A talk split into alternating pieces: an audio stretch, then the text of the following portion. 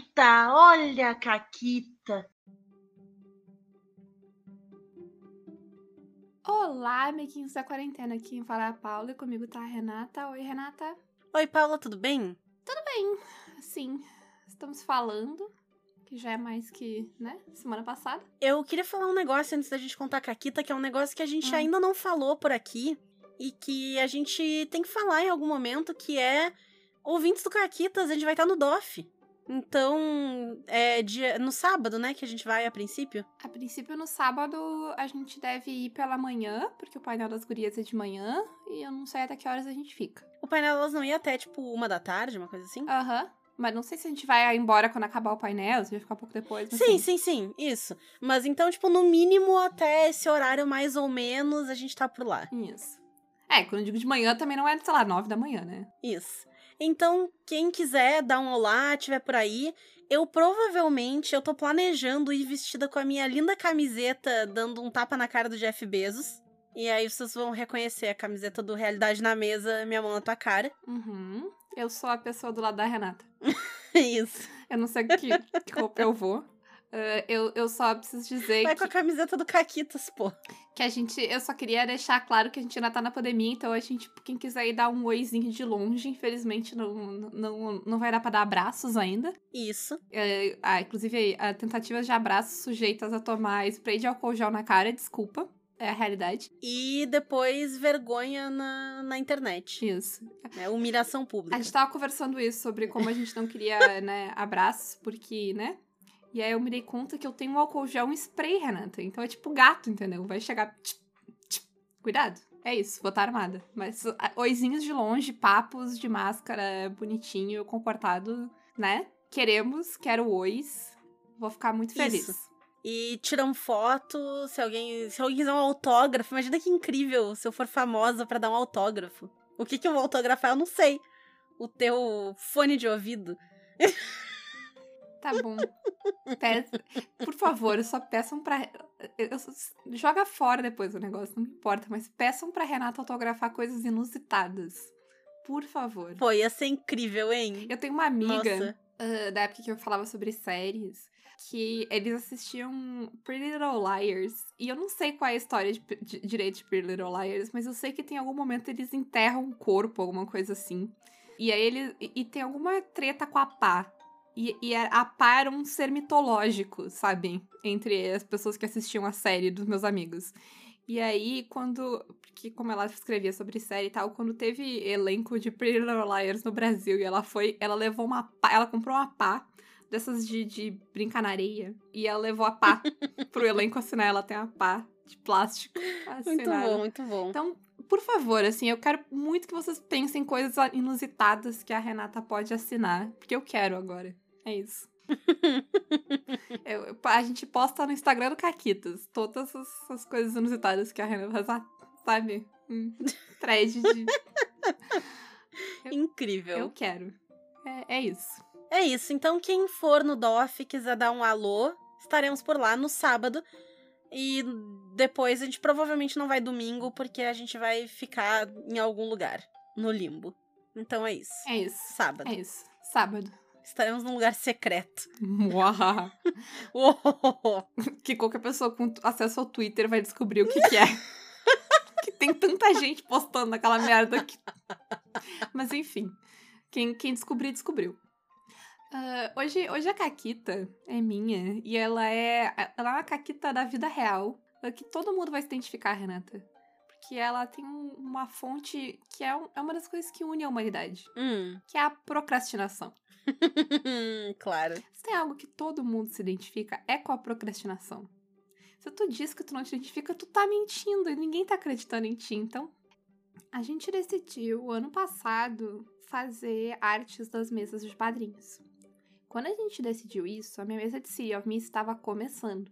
A- ideia dessa mesa nunca foi durar muito tempo, ela sempre foi para ser uma história mais curta e limitada. Só que a gente se enrolou, eu me enrolei, e aí quando a gente se ajeitou, as commissions das pessoas estavam fechadas porque era final de ano, aí o pessoal do grupo não colocava, não tinha terminado de colocar as referências, e aí eu me enrolei de novo. Corta pra quando a gente finalmente se alinhou, a- a- decidiu quem ia fazer a arte, a mesa estava acabando. E aí, eu tava tipo, ah, vocês ainda querem fazer dessa mesa? E eles estavam, sim, porque a gente vai ter recordação e papapá. Perfeito. Só que daí eu pensei, já que ela vai ser uma imagem no final da mesa, que tal, em vez de a gente fazer os personagens separados para ter a referência, a gente fazer uma, uma arte de todos os personagens juntos, de algo que se encaixe na história. E aí, como eles são um grupo que trabalha para uma organização, é tipo um grupo de heróis, digamos assim, apesar de que eles descobriram que eles não são assim tão heróicos, uh, eles vão fazer. A gente vai fazer uma imagem, tipo a imagem que tem no Watchmen do, dos Minutemen, assim, que é tipo aquela foto de herói posada, sabe? E tá ficando muito legal. A, a Gabi tá mandando as, a, os rascunhos já, assim, tá muito legal. Eu não sei se eu te mandei o último, Renata. Mas eu te mando depois. O último eu não sei, tu me mandou um. É, eu tenho um que já, já tem três personagens no rascunho. Tá ficando muito legal. E, e no final foi muito bom, porque tava todo mundo, tipo, nossa, ficou muito mais legal do que se a gente tivesse feito no começo, assim. Todo mundo tava, tipo.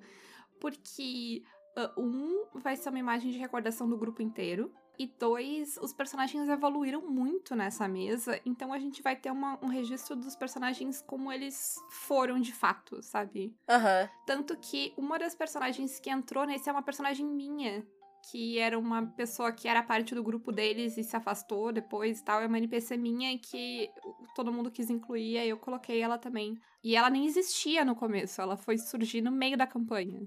Então, teve coisas. Ficou muito legal, assim. Vai ficar uma recordação muito bacana da, da mesa. Eu já fiz isso para outras mesas, assim, de ter uma imagem do final, sabe? E é uma coisa muito legal de tu lembrar. Porque eu não sei, eu tenho nostalgia, assim, das minhas mesas, sabe? Que acabaram. Aham. Uhum. Se tu faz uma, uma arte no começo, já fica massa, porque é sempre legal ter arte dos personagens. Mas às vezes eles mudam.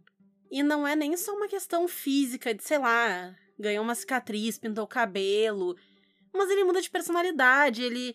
De repente ele tá mais amigo de um, de um outro boneco e faz mais sentido ter eles próximos na imagem. Ou, que nem tu falou, colocar uma personagem que nem tava lá no começo, mas chegou depois. Fica legal. Fora personagem morre também, né?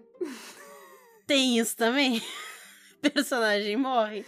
É, é, quem aí nunca foi fazer arte pra mesa que era muito mortal e ficou com muito medo? Eu, eu, lembrei do Igor dizendo que não ia matar os nossos personagens uh, do One Ring porque a arte estava paga e ele não queria fazer outra. É, é, é, sempre um risco, é sempre um risco. É, é sempre um risco. Mas então, né? Hoje a gente veio falar um pouquinho sobre a evolução dos personagens. Eu acho que quando a gente pensa em evolução, a gente pensa numa evolução mecânica de poder. Então, ah, eu era nível 1, agora eu sou nível 2. Eu tenho acesso a duas habilidades diferentes e eu posso fazer mais essa magiquinha aqui, eu dou aquele dano extra ali, e agora eu tenho mais ponto nessa habilidade. A gente pensa muito numa evolução que vai nos trazer vantagens mecânicas e mais recursos e tal. O que é uma evolução importante para RPG. É, e pode ser a única que tu quer fazer tudo bem. Uhum. Né? Sim. Não tá errado. Inclusive, tu pode ser que nem o Fred, ter preguiça de evoluir ficha e não querer evoluir de nível nunca e jogar com a ficha nível 1 para sempre. Pode. A Mari, do, grupo de mecenas, também faz a mesma coisa. Porque ela já tá com, acho que uns três níveis acumulados e ela não upa a boneca dela. Porque é PBTA e foda-se, não faz muita diferença. E ela tem, não sei se ela tem preguiça, se ela não decidiu ainda, mas ela não upa lá faz um tempinho e ela já tem bastante ponto pra upar. Então, e aí vem um negócio que foi muito uma das coisas que. Uh, exatamente essa fala que a PPTA não faz muita diferença, que veio ao meu negócio. Por quê? Tô jogando uma mesa de DW, Renata. Que eu tô jogando com o Marquês. Que eu não upei minha ficha de uma sessão pra outra. Eu tinha nível e eu não upei. Por que, que eu não upei, Renata? que eu fiz minha ficha nível 1. E eu fiz a minha ficha, eu criei, eu inventei. E tu não criou as coisas de upar. Exato. E aí eu esqueci. E eu tinha que criar tudo o negócio. Aí eu joguei mais uma sessão. E durante aquela sessão eu fui anotando ideias. Aí depois o pessoal me deu um monte de ideia também, porque eu tô jogando essa mesa. Tem tipo o Neme e o Júlio Matos. Eu tava, pelo amor de Deus, né? Gente, me ajuda. Uh, e aí eles me deram ideias. Aí a gente pulou os níveis lá. E aí o Júlio comentou uma parada sobre como, tipo, não faz tanta diferença em nível de poder tu upar uma ficha de DW. E realmente não faz. Mas faz diferença em termos de história. Porque os personagens evoluírem ajuda a evoluir a história, ajuda a contar histórias de formas diferentes, porque tu vai ter recursos para solucionar aquelas coisas de forma diferente. E isso evolui a história. Uhum. E é realmente, porque, tipo, né, se todo mundo vai ficar com a ficha nível 1, todo mundo vai ficar resolvendo as coisas da mesma forma, o jogo vai ficando repetitivo. E aos poucos, conforme tu vai ganhando habilidades novas, teu personagem vai virando mais coisas, vai tendo mais facetas Uhum. e pode fazer Isso. outras paradas legais. E é aí que a gente entra no programa de hoje. Eu acho que tu falou uma coisa muito importante, tu disse facetas. O que é verdade pra alguns jogos e não vai ser pra outros. Em outros não necessariamente é uma questão de faceta, mas eu acho que é mais legal quando ele é uma questão de faceta. Porque ele não vai só te dar uma mecânica nova, um negócio, mas ele vai te dar a oportunidade de desenvolver o teu boneco em cima dessa mecânica. É. É muito comum, ao menos pra mim, quando eu jogava muito D&D, que evoluir o personagem de nível não fazia diferença narrativa nenhuma. Nenhuma. Claro, fazia diferença na hora, como a Paula falou, de resolução de conflito e tal. Eu tinha mais recursos, eu podia usar uma magia diferente. Mas a minha personagem, ela não tinha estudado com alguém diferente ou praticado alguma coisa. Foi uma evolução natural que não tem um marco narrativo na história. Ao menos pra mim nunca teve. Sim, inclusive tem vários jogos que vão atrelar o para tua ficha a passagens de tempo ou momentos de descanso, justamente pra te Uhum, conectar a essas uhum. coisas, né? Então o DW é assim, o Cthulhu é assim, tem vários que, tipo, o próprio Sétimo Mar, tu ganha ponto no final do- de arcos, que é meio que, tipo, ah, tu completou uma coisa aqui, sabe? A história, ela tem um... E aí, o que, que vai acontecer, então, que tu vai desenvolver Sim. essas paradas? ah, que é muito legal. E eu acho que sim, eu acho que quando tu evolui, principalmente, sei lá, quando é uma coisa numérica, né? Ah, tu evolui, tu ganha um ponto aqui, tu ganha uma magia. Não faz tanta diferença, no fim das contas. É isso aí. Mas a gente veio falar e focar esse programa na evolução de personagem. E eu acho que a primeira grande evolução pra mim acontece. É, ela pode ser uma evolução, ela pode ser uma confirmação, vai depender do que, que acontecer. Mas é quando eu crio o personagem versus quando eu vou jogar. Porque às vezes eu crio com uma ideia, eu tenho uma perspectiva na cabeça, e quando eu coloco ele em prática na sessão, o personagem sai diferente. Então, essa é a primeira evolução de personagem que costuma acontecer pra mim. Às vezes ela é só uma confirmação, às vezes o personagem realmente sai do jeito que eu imaginei, mas nem sempre. Então, pra mim, essa é a evolução primária de personagem que acontece, assim. Quando colocado numa situação com os outros personagens, ele muda da ideia que eu tive inicialmente. É, e eu tenho. A gente já falou isso bastante em outros programas, que eu tenho me atentado em criar personagens que são menos fechados e são mais livres pra serem moldados, né? Tanto nessa primeira sessão quanto ao longo do jogo. Tipo, eles não. Eles não são isso de- muito definido, sabe? Eu nem escrevo muito sobre eles. Não é uma coisa final. Sei lá, é como se não. Não é uma versão finalizada, sabe? Do personagem. É uma versão. É um. É uma ideia. É uma ideia, é um work in progress, assim, é algo que, tá, em- Isso, que tá isso. sendo construído, né? Uhum. É, e aí eu acho que tem alguns jogos que eles vão te permitir ter um crescimento que vai além da mecânica numérica de tu dar mais X pontos de dano. Mas além disso, tu não precisa depender desses jogos pra isso. Tu pode criar um personagem com o objetivo de expandir a história dele, de evoluir a história dele. Então, tu tem. Normalmente, quando o pessoal cria um personagem, tem um objetivo. Tu quer fazer alguma coisa, tu quer chegar num lugar. Eu vou dar o exemplo aqui da minha freira, da mesa do Noper, que terminou já. E por isso eu posso falar bastante, porque ela mudou bastante. Por conta do que aconteceu narrativamente e, de certa forma, mecanicamente também dentro do jogo. Ela começou como uma líder, né? Ela era líder lá de uma. né, Claro, ela servia sob o padre, porque é pela época que o jogo se passava e tal. Mas ela tinha uma grande autonomia e ela treinava outras noviças para serem freiras e para lutarem contra monstros também, afinal era Hunter da Vigil. E durante o confronto final contra lá o, o chefão e tal, logo antes desse confronto, na verdade, eu fiz uma caquita e eu quase morri. Ela só não morreu porque ela tinha uns pontos de armadura ali que seguraram o negócio, mas ela quase morreu. E eu resolvi colocar isso dentro da história. Então, ah, ela tomou essa porrada de dano, ela quase morreu. Ela vai ter sequelas, porque ela já era uma mulher já nos seus 40 anos, que para 1500, onde se passava o jogo, mais ou menos, já, né, era uma idade já mais avançada. E ela tomou um monte de tiro. Ela não vai ficar bem, ela não vai conseguir sair dando porrada, caçando lobisomem. Porque ela não tá bem, ela precisa andar com uma bengala, ela não é mais tão rápida. Então a personagem evoluiu para ser meio que a pessoa que repassa informação. Ela continuou lidando com a vigília, mas ela tava ali por trás dos panos. Então o pessoal precisava de ajuda, vinha até ela, ela arranjava onde é que a galera ia ir. O pessoal precisava se esconder, pergunta para ela onde é que vai. Precisa de uma informação, ela consegue. Um equipamento, ela consegue. Então ela se tornou essa pessoa que meio que reúne o resto, porque ela não tinha mais por conta do que aconteceu. Narrativamente, porque se eu quisesse, por mecânica, ela recupera os pontos tudo um tempo depois, é, mas eu evoluí a personagem, ela deixou o tempo dela de aventura ali acabou e ela vai ficar sendo uma, é, uma burocrata da vigília, digamos assim. Sim, eu tava pensando aqui sobre a questão da mecânica, e aí eu vou ter que falar de Sétimo Mar. Tem uma parada muito legal uh, de vincular o que vai dar XP o que vai te dar evolução com a evolução.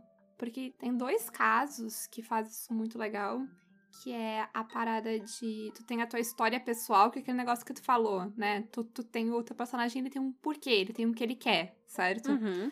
No sétimo mar, quando tu define o que que tu personagem quer, tu define uma história para ele. Tu define quantos passos vai ter essa história, tu define os primeiros passos dessa história e tu define o que que tu vai ganhar no final dessa história. Então, a personagem da Ray, a história da personagem dela, o objetivo da personagem dela é que ela queria um dinossauro, tá? Aham. Uhum. E aí ela criou a história dela, criou os passos da história dela, e no final dos passos da história dela, ela ganha uma habilidade que é de ter um companheiro leal, que no caso dela era um dinossauro. Porque assim, como a gente falou no programa anterior, precisa de todas essas justificativas? Não, faz o que tu quiser.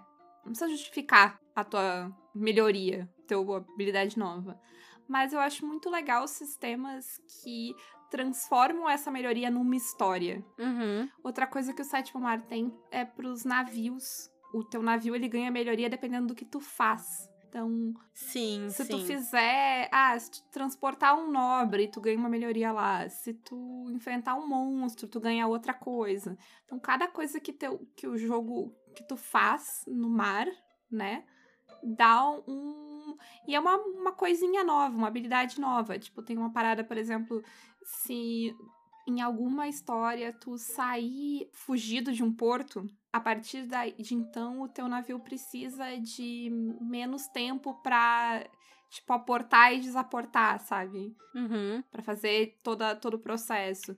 Então tem coisinhas que são bem simples, assim, mas a forma como o nível é passado, a forma como a evolução mecânica do teu personagem acontece, ela é narrativa. Sim.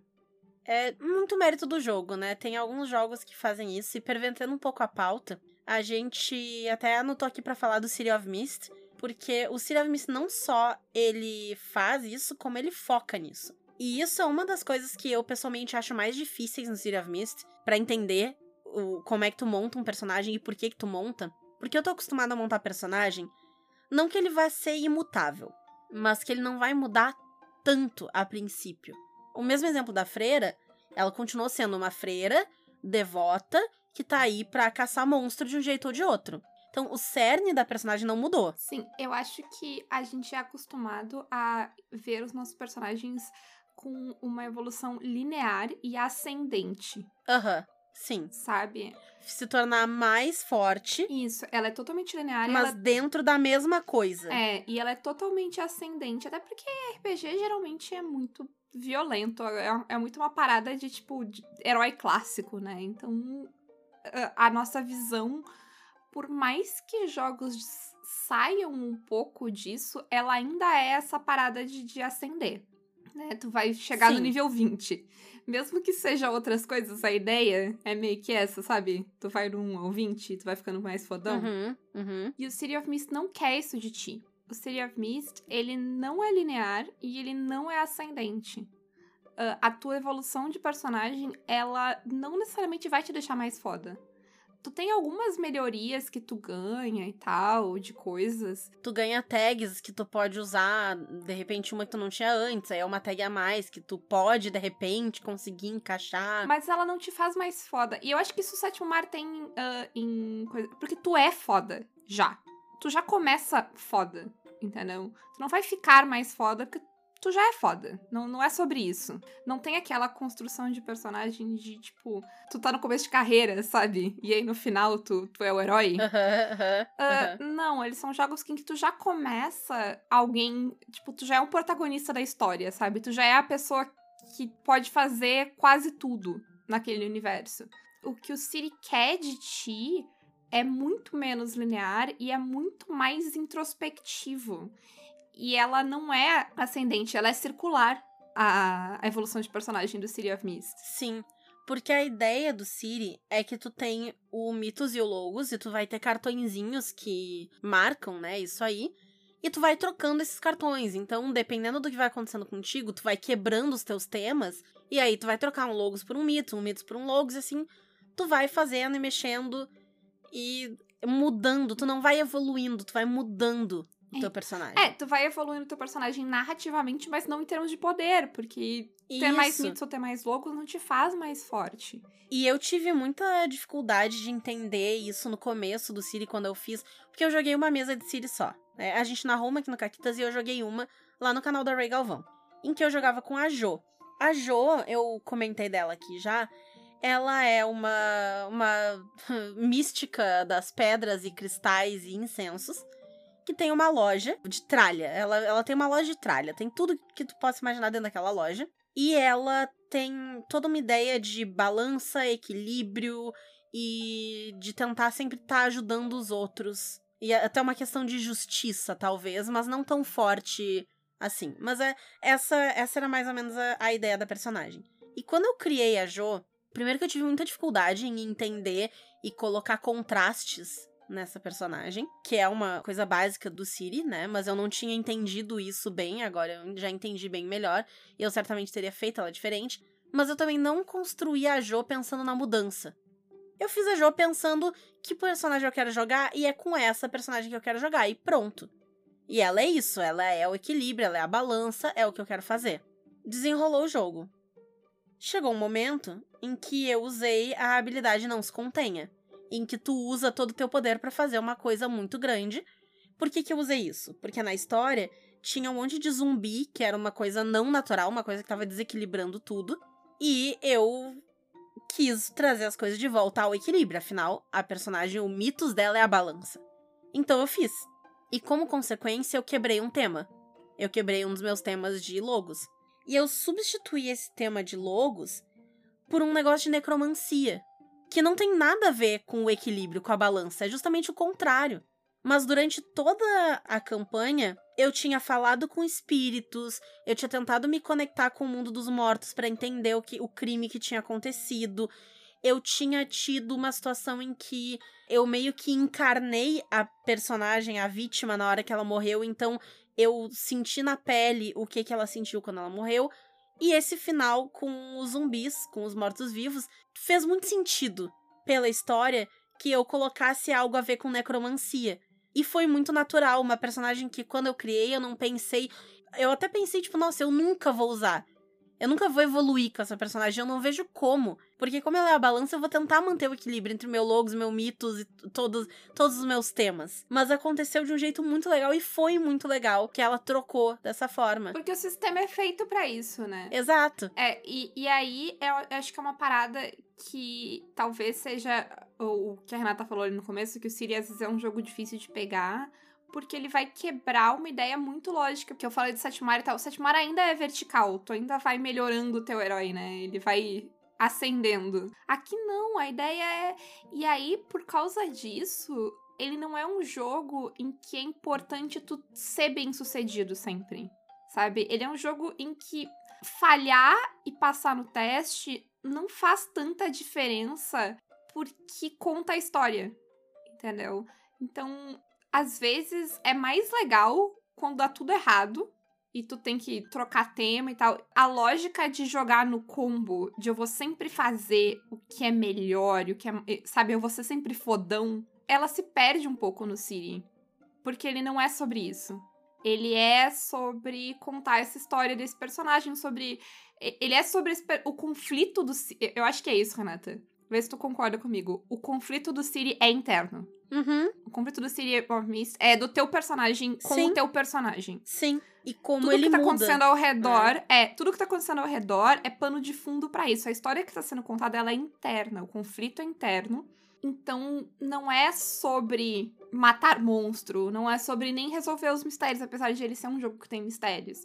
Ele é sobre essa evolução de personagem. E aí ele pede que às vezes tu aceite riscos. Sabe? Tanto que ele tem, ele tem uns movimentos muito arriscados. O nosso contém é um deles. Esse teste que a Renata fez, que ela teve que mostrar, ela, ela, foi o teste que ela passou. Isso, eu passei no melhor, do melhor jeito que dá pra passar. Porque se ela falha, ela só perde a personagem. Porque ele é um jogo feito para isso, para te correr riscos, para te fazer coisas insanas. E é, é, é importante fazer essas coisas. E não simplesmente ganhar. Ele não é sobre ganhar. Eu acho que também é outra coisa, sabe? Porque a gente fala, ah, RPG não é uma competição, mas ainda é, geralmente, tipo, é sobre sucesso. A gente fica nessa, sabe? É, a gente fica nessa e no fim é aquilo que a gente sempre diz, né? Não acho que quem ganhar ou quem perder, nem quem ganhar nem perder, vai ganhar ou perder. Vai todo mundo perder. Porque não é sobre ganhar, então se tu tenta ganhar, vai todo mundo perder. É. E aí eu vou recomendar aqui, porque, como a gente falou, tu não precisa sempre contar uma história com tudo que tu faz. Às vezes as coisas podem acontecer só porque sim. Foi uma da coisa que a gente falou no programa passado, inclusive. Mas o que a gente quer propor aqui é se permitir deixar que o seu personagem se molde à história. Deixar que o teu personagem muda e evolui, porque é muito legal. Então, eu acho que jogos como o Sétimo Mar, talvez, mas o, Ci- o, o Siri, eu acho que, tipo, mesmo que tu não vá jogar, ler o Siri abre uns horizontes muito fodas sobre jogar RPG, assim. Ele te força a repensar coisas num, num nível, assim, que outros jogos nunca me fizeram. Sim. E pensar essas mudanças de uma forma que tu consiga implementar elas no jogo e te desafiar a usar essas mudanças pra continuar jogando. A mesa da freira, que eu dei o exemplo, acabou. Mas se ela não tivesse acabado, eu ia ter que pensar como é que eu vou encaixar essa personagem pra que ela consiga ter um papel ali sem ela cair na porrada. Porque não é mais o que ela vai fazer. O papel dela ia ter mudado. Por uma questão de mudança física nela. E eu tenho aqui um outro exemplo também, na mesa de Castelo Falkenstein. O objetivo da personagem da Mônica era se tornar humana, porque ela era um dragão. E ela queria se tornar humana. E ela conseguiu. Ela se tornou humana numa caquita inimaginável que vem do, do, do estilo que eu narro, principalmente aventuras mais levinhas e que não dependem tanto assim de, de mistério, que não são mega mortais, que é eu deixo todo mundo muito solto, todo mundo faz, faz o que quiser, a gente vai improvisando coisa na hora. E eles acharam um poço dos desejos, basicamente, era uma fonte dos desejos. E eles fizeram um desejo e era uma questão de par ou ímpar pra realizar o desejo ou não. Então ela tinha 50% de chance. Eu não pensei que ela fosse desejar se tornar humana, o que foi um foi uma falha minha. Eu devia ter pensado nisso. Claro, claro que ela ia pensar nisso. Era o que era, era o que ela queria, faz todo sentido. Mas eu pensei que ela ia achar que era algo bobo e pedir algo bobo. Mas não, ela pediu pra se tornar humana e eu fiz acontecer. E aí a gente teve. Não foi só, tipo, estala de dedos, tu é humana agora. Teve todo um desenvolvimento e tal. Que também, senão ia ser meio anticlimático que fosse só isso. Mas aquilo foi o estopim dela se tornar humana. E agora o desafio dela é encontrar o lugar dessa personagem, agora humana, na história. Qual vai ser o objetivo dela agora? Que ela já conseguiu o que ela queria? Das duas, uma. Ou essa personagem vai se moldar ao que aconteceu e vai mudar e vai achar um objetivo nela, ou ela vai trocar de personagem e tá tudo bem. Porque essa personagem atingiu Uhum. o que ela queria e ela não tem mais motivo pra continuar na história. Ok. Mas uma dessas duas coisas vai acontecer. Eu acho que o que eu tô propondo aqui que as pessoas tentem fazer no RPG, e, de novo, não precisa, mas é legal, é algo que eu tenho muita birra que série não faz. Que, as- sabe, a, a história vai escalando, vai escalando, vai acontecendo mil coisas, e aí volta pra status quo. Eu vou, vou, vou agredir aqui, Renata. Por favor. Tu sabe do que eu vou falar, né? Tu vai falar de Supernatural. Quinta temporada de Supernatural, tá? Foram duas temporadas inteiras de vai acontecer o apocalipse. Se tu é uma série de matar monstro e tu me diz que vai acontecer o apocalipse, tu vai me desculpar, mas só tem duas alternativas. Tu para o apocalipse e termina a série. Porque o que, que tu vai fazer depois de parar o apocalipse? Tu vai fazer o quê? Ou tu deixa o apocalipse acontecer. Então, segue a série de... pós-apocalíptica depois. Teria sido foda. Entendeu? Teria sido muito foda. Ao invés disso, a gente teve o, o anjo gay e o redneck homofóbico e o anjo foi pro inferno porque ele é gay. Sabe? Teria sido muito. Eu preferi o apocalipse. Teria sido muito. Imagina que foda. Eles caçando monstro pós, no mundo pós-apocalíptico, cheio de monstros, infernos. Aquele, aquele impala na, nas estradas cagadas. Sim. É, é, é uma parada, sabe? Tu não precisa voltar sempre tu pode, ainda mais em RPG, porque foda-se, que, né, na, em Supernatural eu diria que não devia, mas também foda-se, porque as pessoas continuaram assistindo Supernatural, eu parei de assistir. Inclusive vai ter uma série nova, prequel agora, né? Ai, meu Deus. Não, tu não viu isso? Não. Chama The Winchesters e vai ser sobre os pais deles. Os pais. Ai, enfim. eu gosto do silêncio de, de horror da Paula. Se fosse sobre o pai deles, eu entendia. Sobre os pais deles, eles eram pessoas comuns que viviam vidas pacatas. Retcon! Ah, entendi. Foda-se, caguei. Mas eu acho que às vezes a gente perde histórias muito legais porque a gente tem esse medo de mudar o foco da história. E eu acho que isso é uma coisa muito legal que acontece muito pouco e que devia acontecer mais. Tu começou a contar essa história e aconteceu um negócio aqui no meio. Foi tudo pro caralho e agora aconteceu o apocalipse e a mesa é pousar perfeito, mas assim, perfeito. Por que não, né? Exato. Me cansa muito, sabe? É, não, é um, não é o tipo de história que me interessa. E aí, de novo, joga a história que te interessa. Mas a mim me interessa muito que as coisas que aconteçam com os personagens tenham efeito nos personagens. É isso aí. E era isso? E era isso. Fica essa proposta, então.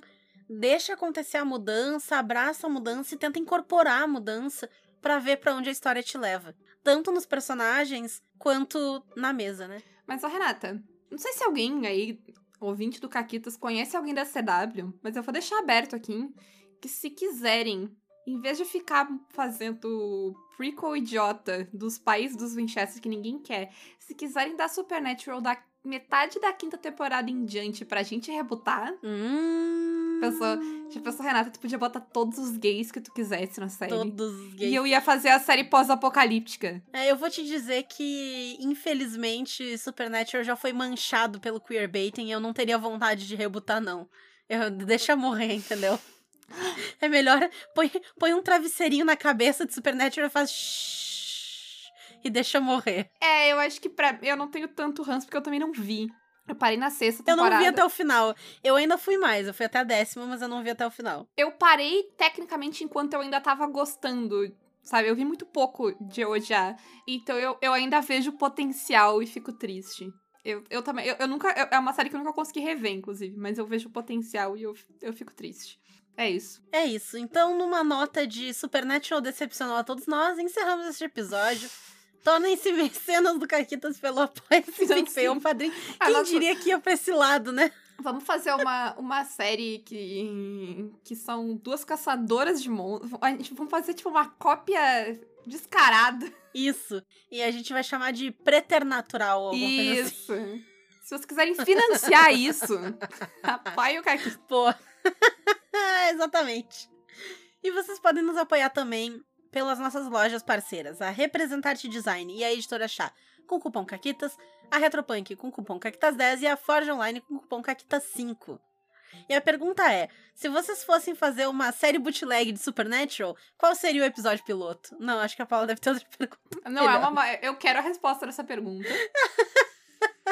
Mas assim, na pergunta séria, contem aí que evoluções de personagens maneiras vocês tiveram, assim, que personagem que começou como uma coisa virou outra. Quero ouvir. E um grande beijo para todo mundo. E um forte abraço.